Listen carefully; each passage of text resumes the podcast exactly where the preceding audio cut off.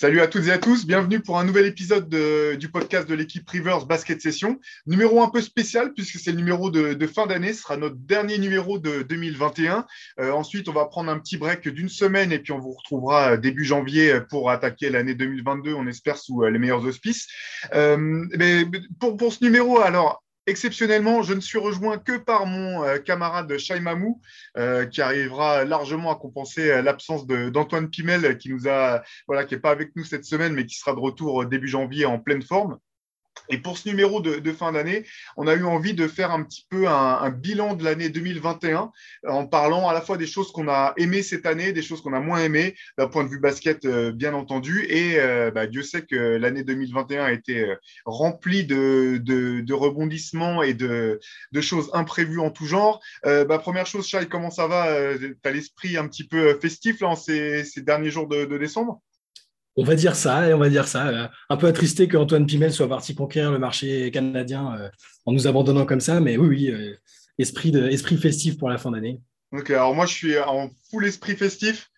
J'ai sorti un, un magnifique t-shirt Will Ferrell en elf euh, qui m'a été offert euh, récemment euh, et dont je suis très fier. Donc, donc voilà, pressé aussi de faire un petit break hein, pour, tout, pour tout vous dire. C'est vrai que, que ce soit sur Basket Session ou sur Rivers, l'année a été aussi remplie que, que l'actualité basket. Donc ça va faire du bien ce, ce petit break. Mais avant ça, petit retour sur euh, l'année qui est en train de, s'achever. Euh, voilà, on va vous, livrer un petit peu nos coups de cœur et nos coups de gueule aussi à Chai et à moi sur, sur l'année qui, vient de, euh, qui vient de se, dérouler. à tout seigneur, tout honneur, Chai, est-ce que tu peux nous, voilà, dévoiler, nous dévoiler une des choses que tu as particulièrement appréciées en 2021, d'un point de vue basket, bien entendu? Moi, je vais commencer avec, avec un individu plus qu'avec une équipe ou une chose d'un point de vue vraiment très personnel, euh, j'ai complètement changé euh, d'avis et ma perception sur, Chris Paul cette année. Euh, ça avait déjà commencé, pour pas mentir, ça, a déjà commencé depuis son départ de Houston en fait, avec sa saison au KC où je m'attendais à le voir partir en, pré-retraite, hein, on va dire ça, soit, en chauffant le banc en attendant d'être tradé. Je pensais vraiment qu'on avait vu la fin de Chris Paul et que le meilleur de Chris Paul était derrière lui. Même quand il est, même au moment du trade en lui-même, on pensait que c'était ah un petit peu la voie de garage pour lui euh, finir euh, et ah, qu'il allait euh, disparaître dans la foulée. Quoi. Ah, honnêtement, je pensais que c'était, ce, serait ça. et, à vrai dire, c'est un joueur que j'ai, donc j'ai toujours respecté Chris Paul. Hein. c'est difficile de ne pas respecter un joueur comme ça. mais il avait ce côté, on va dire que ses côtés négatifs prenaient un peu le pas sur ses côtés positifs, en tout cas chez moi le côté euh, aboyeur, un peu à se plaindre, un peu leader exigeant, mais un peu, un peu relou, on va dire, euh, comme, comme les choses comme elles sont. Et là, euh, cette année, la Phoenix, honnêtement, j'ai, bah, je pense que ça a sauvé, va peut-être, alors sauver, c'est peut-être un grand, mot, mais je pense que là, sa legacy a été établie cette année et qui peut bah, postuler à une place parmi bah, ces fameux grands qui, même s'ils n'ont jamais gagné de bague, au moins, euh, ils resteront dans. Il y a une forme de légende autour d'eux euh, qu'on pourra célébrer après en se disant, avec quand même Chris Paul, regardez ce qu'il a fait. là, le fait qu'il emmène Phoenix, une équipe dont on s'attendait absolument pas à, ce qu'elle finisse là, en finale, pas si loin d'un titre, en jouant comme ça, en jouant. la... voilà, les Américains aiment bien dire jouer au basket de la bonne manière, the right way. voilà, Chris Paul a fait jouer Phoenix de la bonne manière, en étant à cet âge-là un joueur et un défenseur fantastique. Bah, c'est pas terminé en plus. ouais, exactement. Et, je pense honnêtement que tu n'es pas loin du compte hein, quand tu dis de sauver un peu sa legacy, parce que du moins, euh, aux, yeux du grand public, peut-être, je pense que, que tu as vraiment vu juste. Euh, moi, bon, j'ai longtemps été euh, fan de, de, Chris Paul, du moins de son impact sur le jeu, de sa science du jeu. il m'a un peu fatigué, mais un peu à, à, l'image de l'équipe des Clippers par rapport à ce dont tu parlais tout à l'heure, mm. qui avait quand même un très bel effectif et finalement qui n'arrêtait pas de buter sur la dernière marche et toujours de, buter d'une manière, euh, comment dire, un petit peu euh, euh, un petit peu décevante dans l'attitude notamment, hein, beaucoup, beaucoup mm. se plaindre, beaucoup geindre, etc.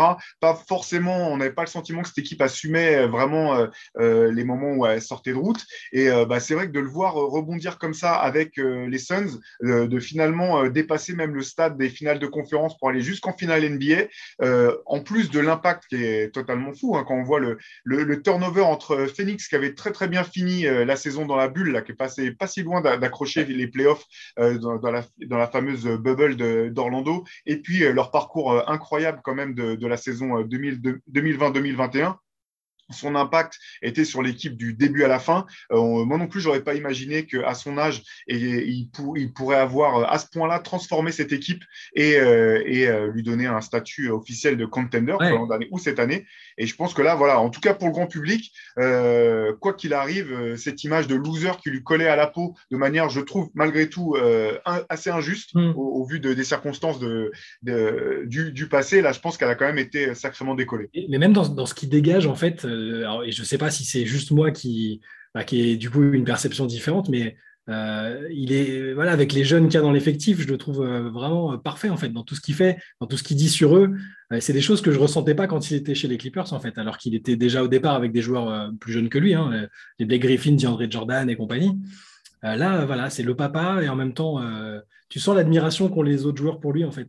Et je ne sais pas si je la ressentais vraiment chez les Clippers. Tu vois ce que je veux dire? Ouais, complètement. Et ce qui est intéressant, c'est moi, je me, demande quand même si euh, cette étape à OKC n'a pas été extrêmement bénéfique pour, euh, pour Chris Paul, parce mm. que dans l'effectif dans lequel il était arrivé, il ne pouvait pas euh, avoir les mêmes ambitions que dans l'effectif qui était celui des Clippers, et il se retrouvait au milieu de tout un tas de jeunes à qui il devait euh, bah, apprendre les, les, rudiments de la gagne quelque part. Et j'ai un peu le sentiment, alors peut-être que je me trompe, hein, parce que je dis ça de, de, très loin bien sûr, mais que ça l'a peut-être forcé à, sans forcément mettre de l'eau dans son vin, mais à trouver d'autres manières d'être leader euh, sachant que là, c'était des jeunes qui avaient à OKC, qui avaient envie de bien faire et qu'il suffisait pas de leur aboyer dessus euh, pour qu'ils pour fassent mieux, et qu'il a peut-être trouvé une autre manière voilà, d'être euh, moteur pour, pour des jeunes qui ont envie de bien faire, qui veulent gagner, bien sûr en apportant son, son CV, son expérience et puis aussi son, son exigence du quotidien. Avec Chris Paul, il n'y a jamais une, possession qui vaut, qui vaut pas le coup d'être joué, joué à fond.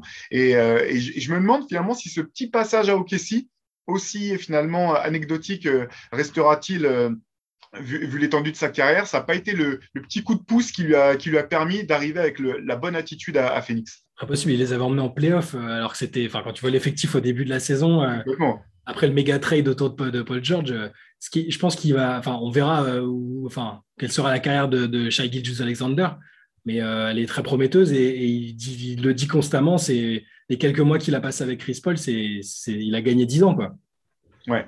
Ouais, non, mais ça, c'est intéressant vraiment parce qu'on voit que c'est le même impact qu'il a eu à Phoenix. On voit aussi qu'à Phoenix, il n'est pas arrivé par hasard. les, joueurs, les joueurs étaient ravis de le voir arriver. Devin Booker même euh, avait, euh, euh, d'après ce qu'on a pu comprendre, vraiment voulu que Chris Paul vienne, sachant ce que, que quand tu fais venir Chris Paul, il faut savoir que ton attaque, ça va devenir l'attaque de Chris Paul, qui va avoir la balle entre les mains, quand même un, nombre de possessions important. Donc c'est pas neutre en fait de vouloir faire venir un joueur comme ça. Et c'était bah, c'était le mariage idéal au bout du compte quoi. Ouais, et puis c'est comme on disait tout à l'heure, c'est peut-être pas fini. Là, j'ai parlé comme si sa carrière était terminée et que et que dans tous les cas, c'était sauvé, euh, qu'il plus besoin de rien faire. Mais on voit que Phoenix cartonne cette année et qu'il est encore, euh, incroyable. Enfin, je veux dire, euh, là, en termes de valuable, il est dans les, meilleurs et, c'est encore, pour les ambitions de Phoenix, c'est énorme.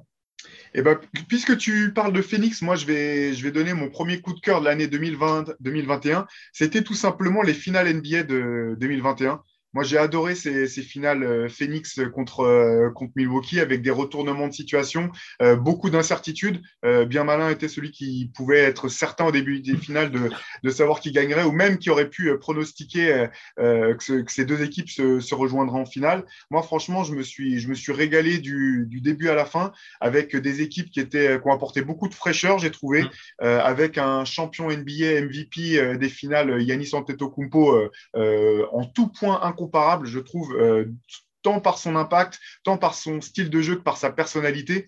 J'ai, enfin voilà, je vais pas m'en cacher, je suis vraiment euh, fan du joueur depuis longtemps et puis aussi de sa personnalité un petit peu euh, loin des, clichés un petit peu qu'on a autour des, stars NBA habituels. Et même dans le jeu, j'ai trouvé que c'était, vraiment un kiff ces, ces finales 2021. ce qui est, ce qui est, alors je suis complètement d'accord avec toi et je me demande juste si c'est parce qu'on est entre guillemets dans le dans le métier, on va dire, euh, et qu'on regarde depuis des années, et qu'on était tombé dans une sorte, de, une sorte de routine un peu, avec les mêmes équipes, euh, les mêmes joueurs, enfin, entre LeBron qui joue euh, combien de finales consécutives Huit finales en 10 ans. Puis final en 10 ans, les Warriors qui ont établi une sorte de dynastie et, il y a eu l'éclaircie Toronto, mais c'était très court, tu, tu vois, et c'était contre les Warriors déjà et leur super team.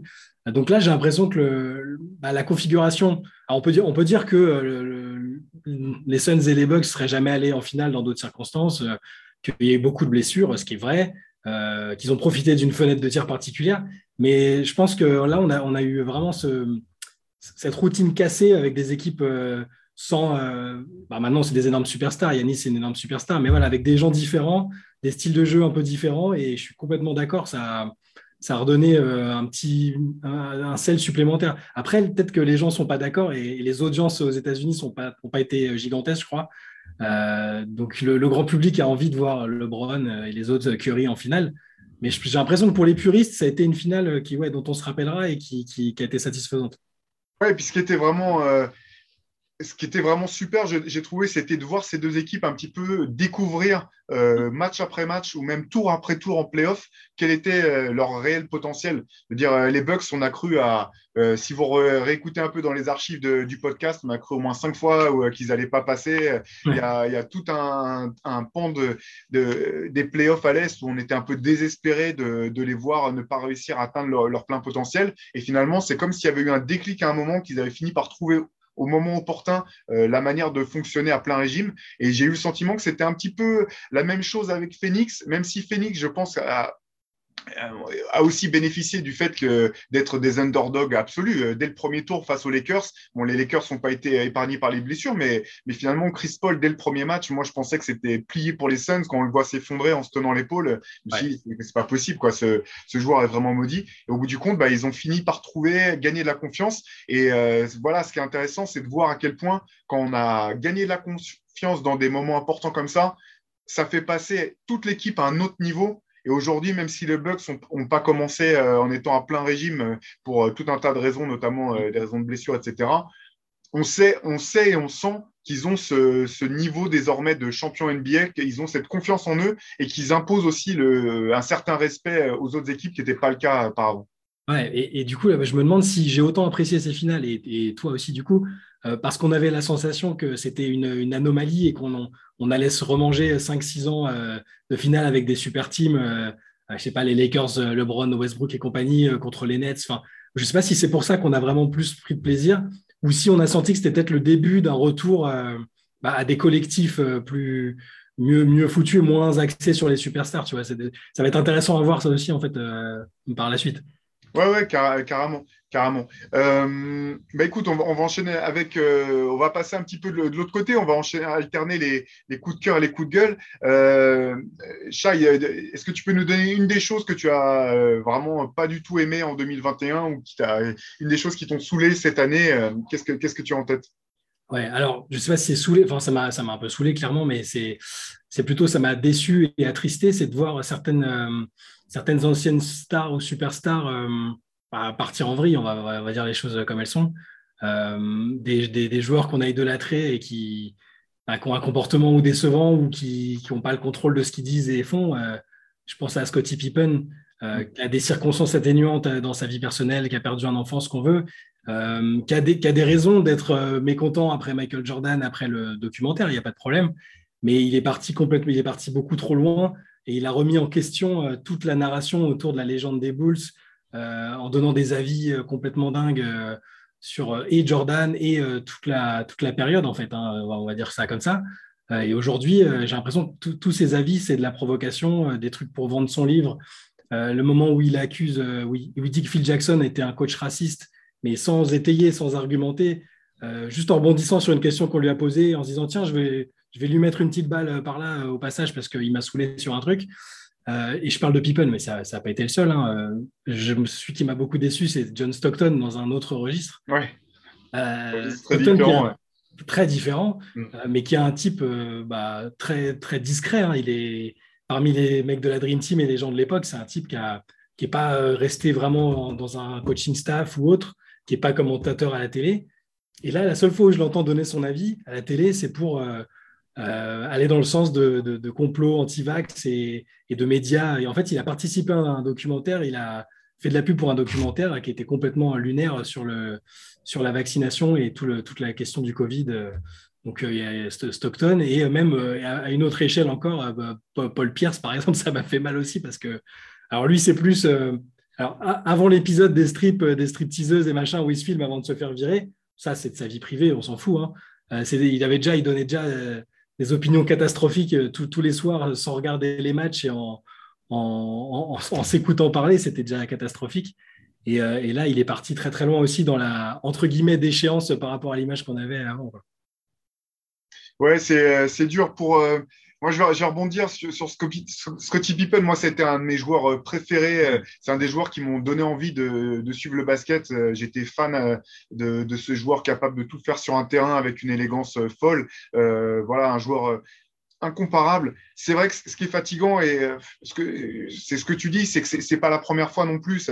Depuis la retraite de, Scotty, on sent qu'il alterne entre euh, sortir la, brosse à reluire pour Jordan et puis euh, tout à coup se retourner et, essayer de, lui enfoncer la tête. On a souvent l'impression que c'est un peu en fonction de ce que lui peut en, retirer derrière comme, comme, comme succès, comme ou simplement comme, euh, comme, attention. C'est ça qui est un petit peu triste, c'est que parfois on a, on a le sentiment, alors je dis pas que son, ce qu'il raconte est tout le temps dénué de sens ou qu'on mm. euh, qu'on peut pas comprendre un peu d'où vient son amertume, mais euh, c'est vrai que c'est un, peu triste à l'âge qu'il a. on se dit qu'il ne saisisse pas que bah, le, la, la, façon classe de gérer les choses, ça serait d'être aussi élégant en dehors du terrain qu'il l'était ballon en main ou, ou sur, sur, le parquet, quoi, et de, vouloir euh, allumer Jordan comme ça et c'est pas le c'est pas le groupie de Jordan qui en, moi qui parle hein. c'est juste que c'est un petit peu c'est un petit peu absurde quoi. Et ne serait-ce que sa, sa, phrase là où il essaie d'expliquer qu'il aurait pu être Jordan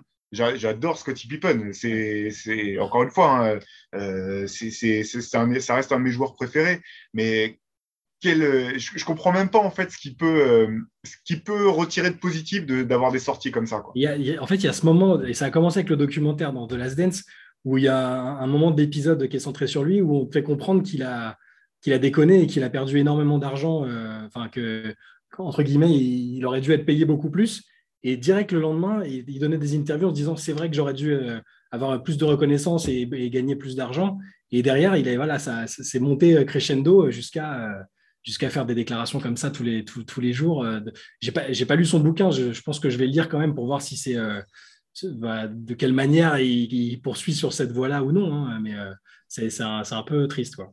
Ouais, et puis ce qui est dommage, c'est que ça décrédibilise un peu tout le reste parce que maintenant, euh, même, enfin, tu parlais de ce qu'il a, de, ses sorties au sujet de Phil Jackson. Euh, le problème, effectivement, c'est que c'était pas étayé parce que c'est pas impossible. Finalement, nous, on n'est pas dans les vestiaires, on n'est pas avec les, joueurs, les entraîneurs au quotidien. Donc, c'est le problème, c'est que quand tu as des sorties comme ça à côté, c'est que ça décrédibilise tout ce que euh, lui peut, peut avoir à dire, même parfois d'intéressant ou de, ou de pertinent. D'autant que c'était pas inintéressant les fois où il passait sur ESPN ces, ces deux dernières années où il était fréquemment fréquemment interrogé. Il y a plusieurs fois où il y avait des, voilà, des, points de vue qui, euh, à, l'opposé de Paul Pierce, euh, qui était là juste pour sortir ses, trucs, tu sentais qu'il ne préparait rien. Il y avait pas mal de fois quand même où ce que, ce que Scotty avait à dire était vraiment intéressant. Les segments sur la défense et tout ça, je me rappelle très bien. Il, était pertinent en consultant. Là, il, quand il a invité, euh, bah, c'est parce que les, les hôtes du podcast ou de l'émission savent qu'il va, il va déballer sur Jordan, et pas que sur Jordan, hein, d'ailleurs, sur toute l'époque en général, et, la place que lui aurait, pense qu'il aurait dû avoir. Ouais. Moi, je vais parler d'un autre joueur euh, très aigri euh, et d'une situation euh, qui me plaît, voilà, qui me plaît pas du tout. C'est celle de Ben Simmons et des Sixers. Ce bras de fer que je trouve vraiment absurde. ben Simmons, à mon sens, un joueur vraiment incroyable un petit peu comme Westbrook à une certaine époque. Je trouve que ces, ces lacunes sont tellement flagrantes qu'on en oublie, euh, on finit par en oublier tout ce qu'il fait de bien ou tout ce qu'il peut apporter à une équipe euh, euh, par ailleurs. Et là, c'est vrai que voilà, ce bras de fer avec les Sixers, je le, j'arrive pas à le comprendre. je comprends pas malgré tout, même si je suis le premier à dire que les joueurs ont le droit de, quand ils sont free agent, d'aller jouer dans l'équipe qu'ils veulent ils ont le droit de, voilà, de, je suis pas du tout pour dire qu'ils doivent être loyaux à une équipe absolument, loyaux pardon à une équipe absolument, alors que les équipes sont jamais, euh, ne sont quasiment jamais euh, avec les joueurs en, retour. Par contre, quand même, moi en tant que simplement en tant que, quand tu es professionnel dans, dans un champ d'action quel qu'il soit, à partir du moment où tu t'engages et tu signes un contrat euh, pour faire une tâche, ta responsabilité, c'est de faire cette tâche. Et là, c'est pour moi, comment dire, incompréhensible et inexcusable de, sa part de, refuser tout simplement de faire son job, qui est de venir jouer au basket pour une équipe qui le paye, ou du moins qui devait le payer, puisque maintenant il se mange amende sur amende, mais très grassement, et de faire son, faire son job. Et, et, simplement pour, pour finir, parce que là, je suis, c'est ça, c'est ce que je pense de Ben Simmons. Mais je pense aussi que les, les Sixers ont vraiment mal géré les choses. J'avais pas du tout apprécié la façon dont, euh, Doc Rivers, euh, dès la fin des playoffs derniers, avait balancé euh, Ben Simmons sous le bus, Ben Simmons sous le bus en disant, bah, en laissant entendre, en gros, bah oui, je, suis, je, suis, incapable de vous dire si on peut aller gagner le titre avec Ben Simmons. Pour moi, euh, le job d'un coach, c'est d'essayer de, de, comment dire, de, prendre le, les, les, les, atouts et les failles de tes joueurs et de trouver des solutions pour que ça puisse marcher. J'avais trouvé que c'était voilà, que c'était vraiment, vraiment moche. Donc, je pense que les torts sont partagés, mais euh, je ne comprends pas que le bras de fer en soit venu à. Voilà, les, les, les, torts sont partagés parce qu'on peut dire que sportivement, euh, Simmons a toujours refusé de, de, de, faire évoluer son jeu, de, ou même en situation de match, de, prendre un, petit peu plus de responsabilité. Il y, a des trucs où on peut, qu'on peut lui reprocher sportivement, mais, mais euh, là, pour moi, ça vient aussi de, de l'entourage et de, son agent. Voilà. clairement, Rich Paul euh, pilote tout derrière. C'est, c'est, lui qui donne le, tempo de, ce, qui, ce que Simmons fait ou pas. De, le, fait de ne pas vouloir se présenter au camp d'entraînement, de revenir, puis ensuite de dire euh, ah, finalement euh, j'ai des soucis de santé mentale trop importants. Euh, ça, moi, c'est plus ça qui m'a perturbé en fait. Parce que bon, la situation, elle est, grotesque et c'est rarissime que dans une équipe aussi compétitive, un mec qui veuille se barrer. Bah, vienne pas au moins jouer les matchs ou faire les entraînements. Mais c'est le côté, c'est la phase où quand il a appris qu'il pouvait être sanctionné financièrement bah, pour son attitude, il a commencé à, invoquer des motifs de santé mentale, qui est une question très sérieuse et que plein de joueurs NBA euh, ont heureusement réussi à, appréhender maintenant. ils, osent en parler, dire qu'ils vont pas bien, qu'ils sont en dépression, etc. Là, j'ai vraiment eu l'impression que le jour où, on a su que, euh, que, Simmons allait euh, risquer des choses financièrement, boum, il a inventé, enfin il a inventé, je ne veux pas non plus l'accabler, mais il a, il a mis en avant un souci de santé mentale, le fait de voir un psy et machin, euh, et, parce que ça le dédouanait des sanctions, en fait, sur le coup, en tout cas. Oui, mais tu as tout à fait raison, parce que le problème, c'est bien sûr, on ne peut pas savoir comment ça se passe dans sa tête. Et, certainement, euh, enfin, je, ne refuse pas du tout de croire que, hum. les, les, les euh, comment dire, que les, les raisons qu'il a invoquées ne sont, pas, sont pas vraies, mais ça a jeté un tel doute le problème, c'est le doute que ça a jeté, parce que ça ne le jette pas uniquement sur sa situation, mais ça va le jeter sur les situations d'autres joueurs par la suite. Alors que, voilà, euh, une des grandes avancées dont euh, la NBA et euh, le monde pro peut être fier, je pense, récemment, c'est justement bah, la prise en considération de, ces questions de santé mentale, l'accompagnement qui est maintenant offert à un certain nombre d'athlètes de très haut niveau et le fait que ces athlètes osent aujourd'hui bah, tomber le masque un petit peu, parler aussi de, de leurs faiblesses, de leurs difficultés. Je pense que c'est une avancée même sociale et sociétale euh, extrêmement importante. Et là, c'est vrai que c'est un petit peu le, ah, c'est le, comment dire, la goutte qui fait déborder, déborder le vase dans le cas de cette histoire Ben Simmons euh, euh, face aux Sixers. Et le truc qui est fou, c'est que quand on a son âge et quand on a son, son talent et ses capacités, je trouve ça aussi dingue qu'on choisisse de ne pas jouer sachant à quel point une carrière à haut niveau peut être courte et qu'il euh, peut revenir, euh, c'est pas du tout ce que je lui souhaite, mais il peut revenir, se faire le tendon d'Achille, le genou et ne plus jamais retrouver les capacités qui étaient les siennes. Euh, c'est du gâchis pour tout le monde. Nous, en tant que fans de, basket, les Sixers parce qu'ils ont un investissement qui, qui est pas rentable et Ben Simmons pour, pour bah, la carrière au très haut niveau dont il a rêvé certainement depuis tout gamin et, qu'il est est en train de gâcher en partie en tout cas c'est complètement fou qu'avec autant, autant d'années de, contrat, euh, il puisse se dire que ça fonctionne. En plus, en face, il n'a pas non plus. Il Daryl Morey, dans le genre un peu obtus et qui, qui a du mal à faire changer d'avis. Euh, là, la saga commence à durer. Euh, c'est fou. Ça a commencé cet été, ça continue. Enfin, il va peut-être faire une saison, peut-être plus, sans, en étant bloqué, parce que les Sixers n'ont pas intérêt à bouger, en fait. C'est complètement, complètement dingue. C'est une situation dans laquelle on n'imagine que des perdants, en fait. On ne voit pas qui va sortir gagnant de, de, ce bras de fer. Donc et, puis, c'est pas, c'est pas une équipe qui joue le bas de tableau en théorie. dire, avec Simmons, on les imagine euh, deux ou trois places au-dessus, en fait. Pas, il ne peut pas dire la, la, franchise va pas dans la bonne direction, il y a des mauvais choix sportifs, machin. Euh, l'équipe, elle est relativement compétitive quand même euh, avec, lui sur le terrain.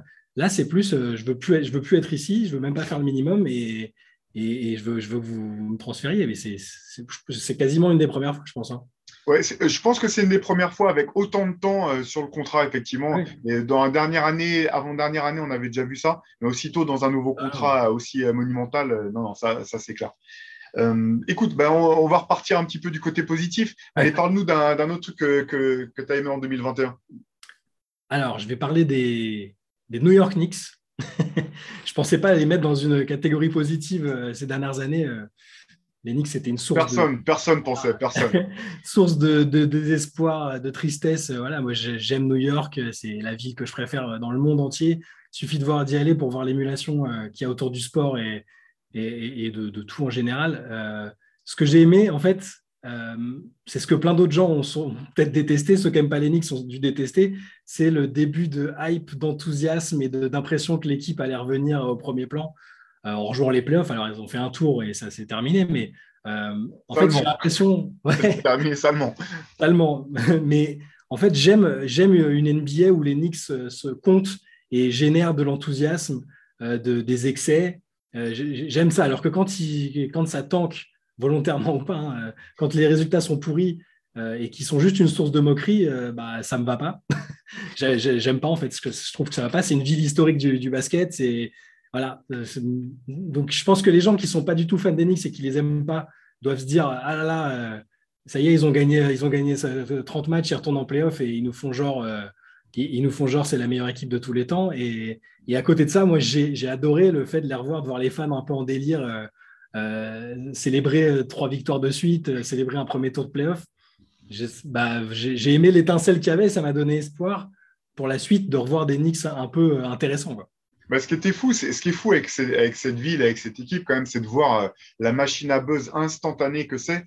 C'est ce que tu disais là, dès le début de saison dernière, quand ils ont commencé à être bons, c'était assez impressionnant quand même de voir euh, euh, enfin, l'effet d'engrenage qu'il y a eu tout de suite avec euh, une hype énorme. Après, ils ont fait une très belle saison hein, régulière en tout cas, donc c'était, dis pas du tout que c'était pas justifié, mais c'est toujours aussi impressionnant de voir à quel point ça change la donne quelque part quand New York est fort.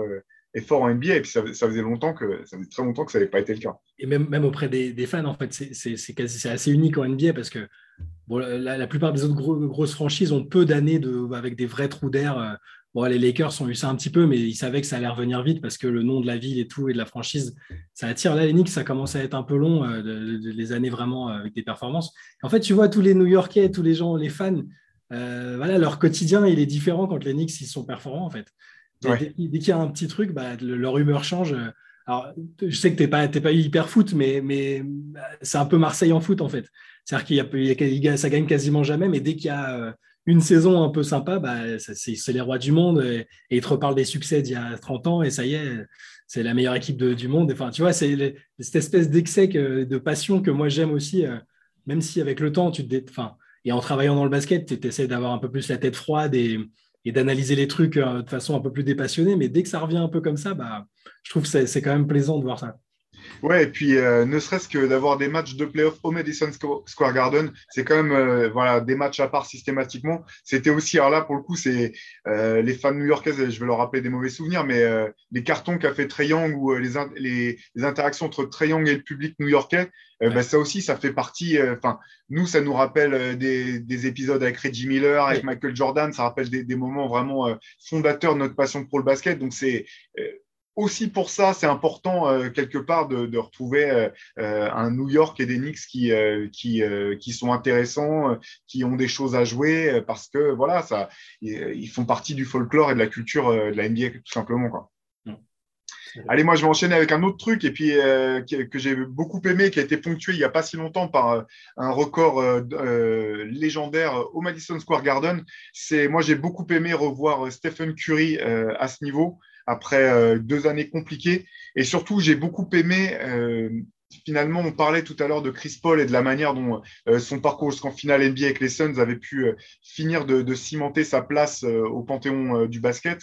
avec Stephen Curry, j'ai un peu le même sentiment j'ai vraiment l'impression qu'avec euh, la, venue de Kevin Durant aux, Warriors, on avait un petit peu euh, mis de côté l'impact de Stephen Curry quelque part, euh, parce qu'il avait eu l'élégance ou l'intelligence même, je dirais, de, bah, de, faire en sorte qu'un joueur comme Kevin Durant puisse s'exprimer à plein régime et faire des Warriors une des équipes les plus, euh, les plus fortes de, de tous les temps. C'était, on limite, tu as l'impression qu'on était prêt à, à mettre une astérix autour de, ses accomplissements personnels. Et voilà, après la saison 2020-2021 des Warriors l'an dernier, euh, cartons cette année encore avec une équipe des Warriors qui, qui revient bien, je pense que la question euh, enfin, se pose même plus. Et je pense que là aussi, il a, rappelé un petit peu aux gens euh, quel type de joueur il était fondamentalement. tout simplement, bah, l'un des joueurs qui auront marqué le plus l'histoire de, la Ligue et du sport dans son impact. Parce que maintenant, je vous, je, vous, invite à aller voir des,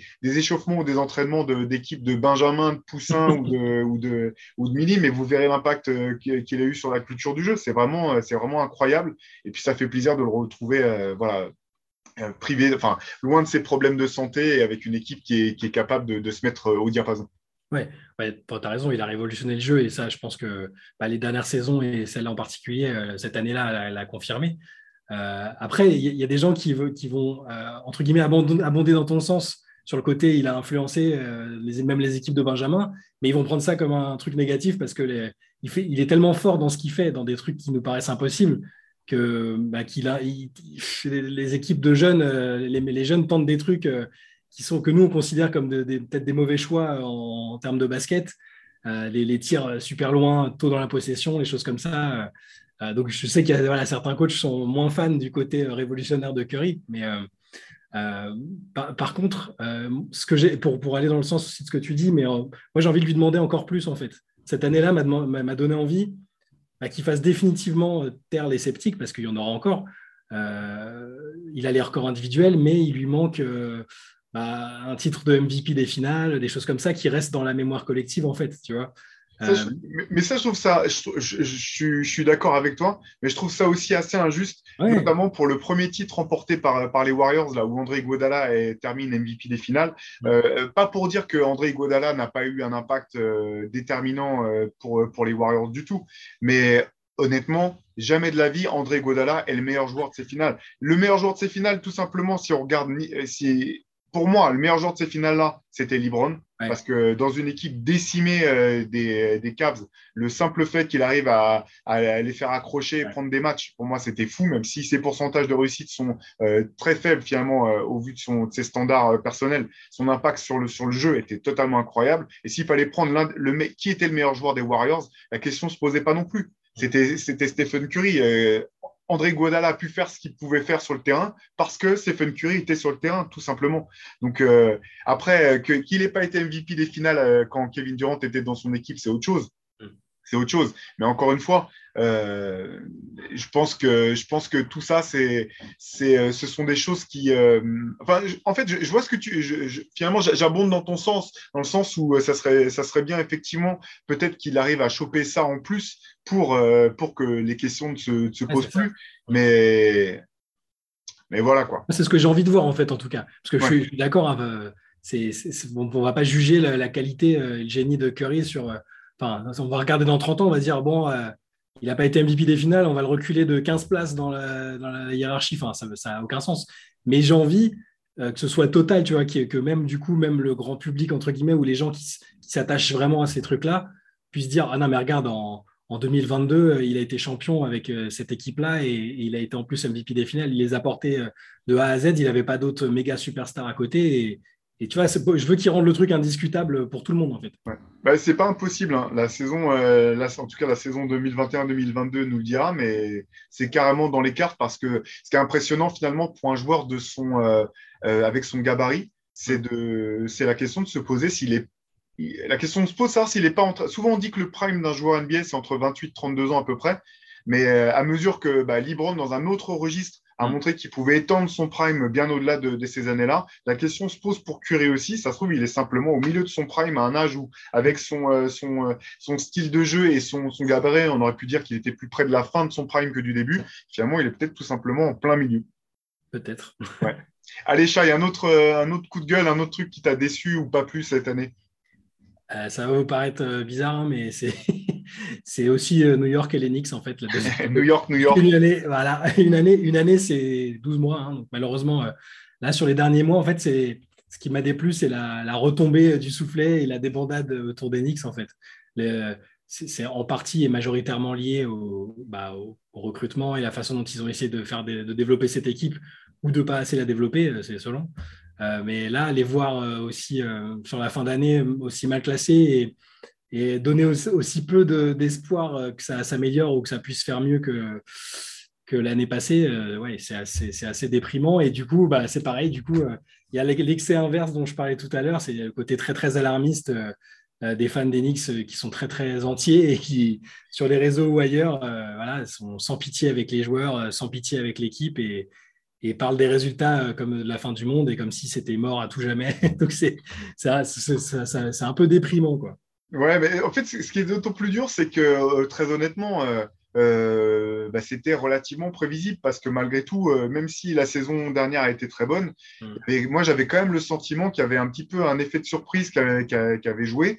Euh, et, derrière, avec le recrutement fait, je ne voyais pas vraiment dans quelle mesure ça allait leur permettre de passer un palier supplémentaire, ni même de se maintenir à ce niveau, alors que tout le reste de la conférence s'est aussi largement renforcé. Ah on le voit cette année, la conférence Est, c'est hyper Enfin, alors les Knicks ne se sont pas du tout écartés de la course au playoff Bien hein, sûr, Mais quand tu vois le nombre, la qualité des équipes qu'il y a, alors dans un monde euh, sans Covid tous les trois jours, hein, parce que là, à l'heure où on enregistre ça, euh, on rappelle des Joe Johnson et des, mecs comme ça en ligue.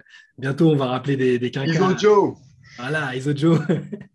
mais dans un monde normal euh, où tout le monde est au complet, bah, cette équipe Knicks, c'est pas la plus touchée par, le Covid en plus. Hein. Euh, on a du mal à l'imaginer faire, beaucoup mieux. Et, et bah, du coup, maintenant, j'ai le sentiment que, en fait, l'enthousiasme que j'avais en voyant cette équipe-là, la façon dont elle jouait un peu dur, un peu en défense, sans avoir de superstar, ça me donnait de l'espoir pour la suite. Et là, j'ai l'impression qu'ils peuvent plus s'en sortir sans faire un gros trade et faire revenir un mec euh, et faire revenir une superstar. Donc c'est voilà, c'est ça montre bien, je trouve, le spectre que provoquent les Knicks chez les gens qui les aiment en fait, le, spectre d'émotion. En fait. Ouais, c'est ça. Le, bonheur est fragile hein, à New York. les, ambitions et les attentes sont tellement énormes tout de suite que c'est pas simple. C'est pas simple. Allez, moi, je vais rebondir aussi. Hein. Alors, pas tout à fait comme toi, mais je vais, parler d'un autre Warriors. Moi, c'est Clay Thompson. Et j'ai beau prendre le problème dans tous les sens, j'arrive pas à comprendre comment euh, Clay Thompson n'a pas pu être inclus dans la liste des 75 meilleurs joueurs de, tous les temps. Euh, je comprends bien que euh, tout le monde ne pouvait pas être dedans. je comprends aussi que les critères ont finalement jamais été clairement établis pour savoir qui devait être dedans ou pas. Mais je prends le problème vraiment dans tous les sens et je ne comprends pas comment Clay Thompson ne peut pas en faire partie, sachant qu'il a les titres, il a, c'est un joueur qui jouait des, qui jouait qui joue des deux côtés du terrain. C'est certainement le, peut-être le deuxième meilleur shooter de tous les temps, ou en tout cas, il est dans le top 5, euh, euh, comme vous voulez, pour prendre le problème comme vous voulez. Qu'il a montré qu'il pouvait porter l'équipe des Warriors euh, dans des moments clés à multiples reprises.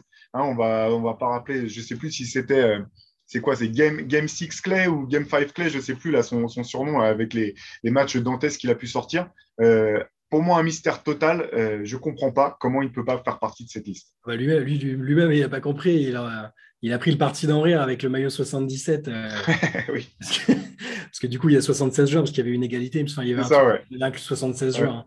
Donc, il a pris le parti d'en rire. Et je ne pense pas qu'il a, dans tous les cas, il n'a pas un ego euh, démesuré. Il est moins chagriné que d'autres mecs qui ont été qui ont été évincés, comme Dwight Howard, qui toutes les semaines passe partout euh, pour dire que c'est un scandale. Et il a peut-être raison dans le fond d'ailleurs. Hein. Mm. Même pas ça que je discute, mais euh, j'ai l'impression que l'ego de Clay euh, va, va, lui permettre de voilà d'en plaisanter, et même s'il y entre jamais, ce que je lui souhaite pas, hein, mais je pense qu'il arrive, il arrivera à survivre. Mais je suis, oui, je suis d'accord avec toi. Après, il y a Clay et il y en a plein d'autres aussi et qui, qui, qui, auraient pu y être.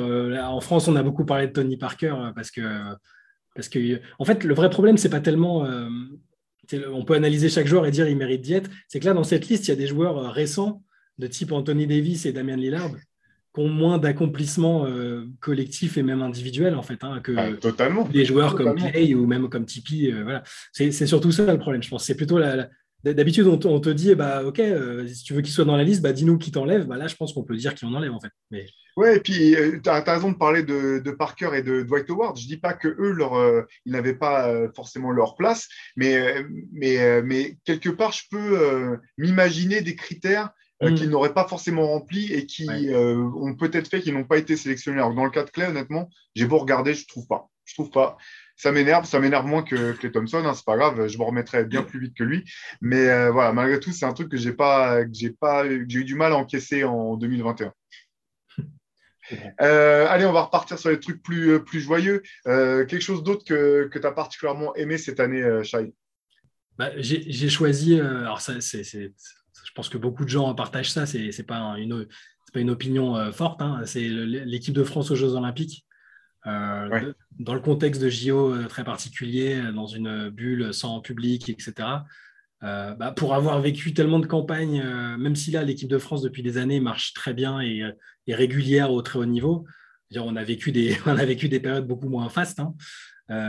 J'aime le fait que, maintenant ce soit donc une force internationale établie et qu'elle l'assume. C'est la première fois là, pendant ces JO où, j'ai l'impression qu'elle a vraiment regardé tous ses adversaires, Team USA y compris, et c'était pas une équipe de, des États-Unis au rabais. Hein, là, pour le coup, au dernier mondial, on peut dire bon, bah, le meilleur joueur en face, c'était. Euh, c'était qui d'ailleurs C'était Jason Tatum Non, même pas, il était blessé. Enfin, bon, il y avait des mecs euh, improbables dans l'équipe. On pouvait se dire bon, bah, c'est cool, c'était une belle perf, mais là, voilà, il y a une équipe avec Kevin Durant et d'autres All-Stars, etc.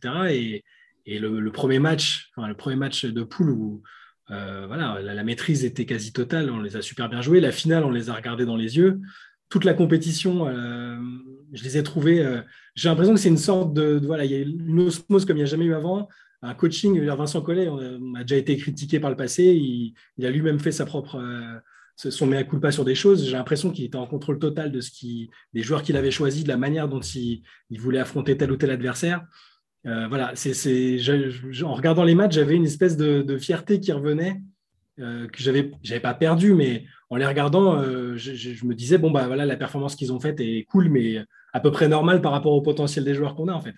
Là, euh, là, là, j'ai aimé euh, que l'équipe de France assume son niveau et, sa capacité à battre bah, Team USA ou la Slovénie avec Doncic, qui est un monstre. C'est voilà, ce, ce sentiment-là que j'ai eu. Ouais, complètement. Et puis, c'est vrai que, bon, l'équipe de France, comme euh, d'autres euh, parmi les, meilleures nations euh, basket, ont plus, ont plus le, les complexes qu'elles avaient par le passé à l'idée d'affronter Team USA. Moi, ce qui m'a plu effectivement par rapport à ce que tu dis, au-delà du fait qu'ils aient battu Team USA pendant les Jeux Olympiques, alors malheureusement pas pour le match qui donnait, qui donnait le bout, mais malgré tout, ça reste pas neutre. C'est le fait que c'est même pas que l'équipe de France n'a plus de complexe, c'est que quelque part, pour eux, c'est même c'est pas normal de ne pas les battre. Ça, c'est encore une étape qui est, qui est au-dessus, euh, qui est partagé par d'autres équipes. Hein. Je pense que voilà, les meilleures équipes, euh, euh, potentiellement l'Espagne ou la Slovénie, peut-être avec alors, moins talentueuses que, l'équipe de France ou que l'équipe d'Espagne, mais avec un talent générationnel, comme on dit avec Doncic. Je pense que c'est un petit peu le même état d'esprit. Et ça, je trouve ça vraiment passionnant pour, pour le basket global, pour le, basket mondial. C'est vrai que là, Team USA mené par Greg Popovich était aussi très respectueuse euh, des, nations qu'elle affrontait. Euh, on sentait que le premier match, en tout cas, le staff, en tout cas, n'avait pas du tout pris l'équipe de France à la légère. Savait que sur le terrain et aussi euh, sur le banc, il y avait, il y avait, voilà, il y avait du répondant et que ça allait être, que ça allait être compliqué. Et donc, clairement, la Team USA a dû sortir son, bah, dû sortir son A-game et pas passer loin de, finir avec la médaille d'argent face à une équipe de France qui était ambitieuse, forte et sûre de, ses, qualités. Et, un truc qui est lié, c'est lié à ce dont on parle, mais ça m'a bien fait penser que tu parles de Popovic et de la manière a, dont il a abordé la compétition et les adversaires. Euh, c'est drôle de voir qu'aux États-Unis, ça a été perçu comme un, de la faiblesse, un aveu de faiblesse terrible de ne pas se présenter euh, comme un ogre qui allait défoncer tout le monde et qui devait avoir peur de personne. Et comme nous, et enfin, moins en tout cas, euh, j'adore le respect qu'il a manifesté et témoigné à tous les adversaires, mais en les craignant réellement, c'est-à-dire pas juste pour la forme en fait il a dit bah non, l'équipe de France, il y a ça, ça, ça, c'est pour cette raison qu'ils sont forts. Telle équipe, il y a ça, ça, ça. On n'a pas gagné d'avance parce qu'on a Kevin Durant, qui est un des meilleurs joueurs de tous les temps. J'ai aimé cette approche-là et, et, ça, a été, ça a été très mal perçu aux États-Unis. Euh, on a commencé à dire à Popovic, il devient gâteux, c'est la honte, il ne faut pas qu'il soit notre coach. Et moi, à côté de ça, j'ai adoré cette approche-là, en fait. Et moi, alors là, finalement, on va, on va continuer à, parler un petit peu de Team USA, mais moi, j'ai aussi aimé le projet qui, euh, je pense, que les Américains n'avaient pas tous compris et qui était extrêmement ambitieux parce qu'au bout du compte, euh, il a fait jouer euh, son équipe. Alors, pas, on ne va pas dire que c'était le, jeu des Spurs totalement, hein, c'est pas ça, mais il a vraiment il a réussi à faire en sorte que ces, ces stars qui étaient là adhèrent à son projet de jeu un jeu bien plus collectif que ce que Team USA a pu, avait pu montrer par le passé. Je pense que ça explique aussi en partie certaines difficultés en poule parce qu'on sentait des joueurs, euh, Damien Lillard euh, entre autres, mais ou même Kevin Durant qui refusait des, tirs qui euh, semi-ouverts ou des situations d'isolation ou de jeu de 1 contre 1 parce qu'ils essayaient de se, mettre dans un collectif. Et moi, j'ai trouvé ça aussi intéressant à la fois pour le basket mondial et aussi pour ces joueurs qui ont pu avoir un petit goût de, bah, d'un type de basket auquel ils ne sont pas forcément confrontés régulièrement. Et j'ai trouvé que c'était vraiment courageux pour le coup de, Greg Popovich de, prendre ce, ce pari-là sur ces Olympiques. Et peut-être que tout ça, ça va amener, enfin là, le, entre guillemets, les difficultés à battre facilement les, meilleures équipes européennes et mondiales. Euh, je me dis que ça peut aussi avoir un effet positif et, réinciter les superstars qui venaient plus ou qui viennent plus à, revenir sur les compétitions à l'avenir. C'est aussi, ça peut être un, effet positif de tout ça. Oui, d'autant que pour, euh, pour euh, alors pour la France, la question ne se pose pas, hein, parce que pour toutes les autres nations, les compétitions internationales de, de haut rang, là, c'est quand même, ça reste la, comment dire, le, un petit peu le Graal. Donc, euh, les, joueurs ne font pas l'impasse là-dessus. Mais c'est vrai que pour Team USS, il faut saluer aussi euh, euh, bah, l'impact qu'ont eu la génération Carmelo, Libron, Kobe même également. le fait d'avoir non seulement accepté de reporter le maillot de Team USA, mais de revenir systématiquement, en tout cas au moins pour les Jeux Olympiques, le championnat du monde, c'est un petit peu différent. Mais je pense que là aussi, pour Team USA, c'est intéressant parce qu'il va y avoir une espèce de legacy à poursuivre avec des joueurs qui ont déjà montré qu'ils étaient prêts à, à, mouiller le maillot. Je pense à, je pense à, ah, c'est fou, là, j'ai un, trou de mémoire catastrophique. Je pense à l'arrière du Utah Jazz, tout simplement. Comment je peux ne pas. De, Donovan Mitchell. Donovan Mitchell, merci. Je ne sais pas comment j'ai pu passer à côté.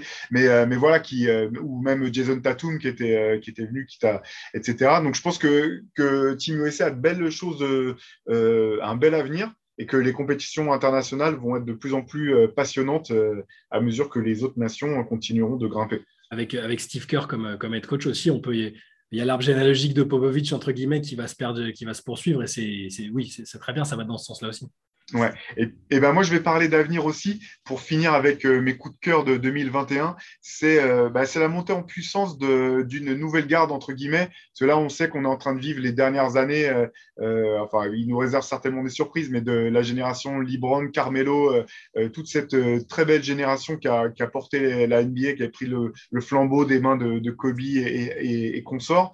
Et là, j'ai l'impression que il y a du talent partout. Euh, parmi ces jeunes, que ce soit les Luka Doncic, les Trey Young, euh, Zion Williamson, qu'on espère retrouver euh, sur le terrain en, forme rapidement, ou Jamorant, ou même des beaucoup plus jeunes, que ce soit Mobley ou, Scotty Barnes.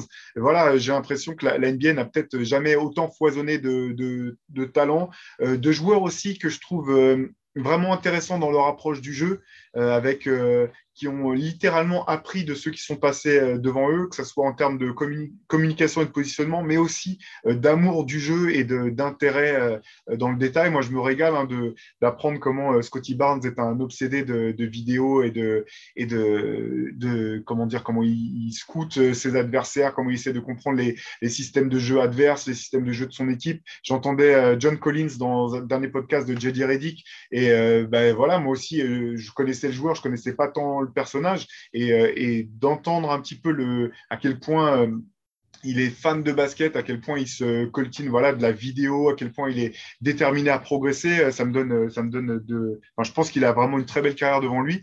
Et voilà, tout ce talent incroyable qu'on a, a devant nous, je pense que les prochaines années des, fans de basket vont être, vont être riches. c'est entre guillemets rassurant, parce qu'il y a toujours, quand une génération s'arrête, je veux dire, les, gens qui, qui suivaient la NBA au plus fort de la domination de Jordan, etc., euh, se demandaient comment ils allaient pouvoir euh, continuer à aimer autant euh, quand, bah, quand il ne serait plus là. Puis après, tu as toujours un joueur, d'autres joueurs marquants qui arrivent derrière. Et là, bah, la génération qui était en place devait se dire mince, quand LeBron ne va plus être là, comment on va faire Quand Curry va prendre sa retraite, au final, il y, a toujours, c'est ça, c'est l'éternel renouvellement et c'est ça qui est génial. la génération actuelle est, et, intéressante aussi. Et puis, tu as des mecs comme Yanis qui sont, qui sont encore jeunes, en fait. Tu as l'impression qu'ils sont, sont là depuis tellement longtemps. Donc, euh, et puis, les jeunes qui arrivent de NCA, d'autres, voilà, c'est pour ça aussi qu'on aime ce sport. Ouais, ouais, c'est vrai, mais c'est vrai que là, il y a un renouvellement qui, qui fait plaisir. Et puis, c'est aussi chouette toujours de voir ce, ce passage de témoin. Euh, on parlait de Libron, Curie, effectivement, ils n'ont pas fini de jouer, euh, pas fini de jouer même euh, les premiers rôles. Donc, c'est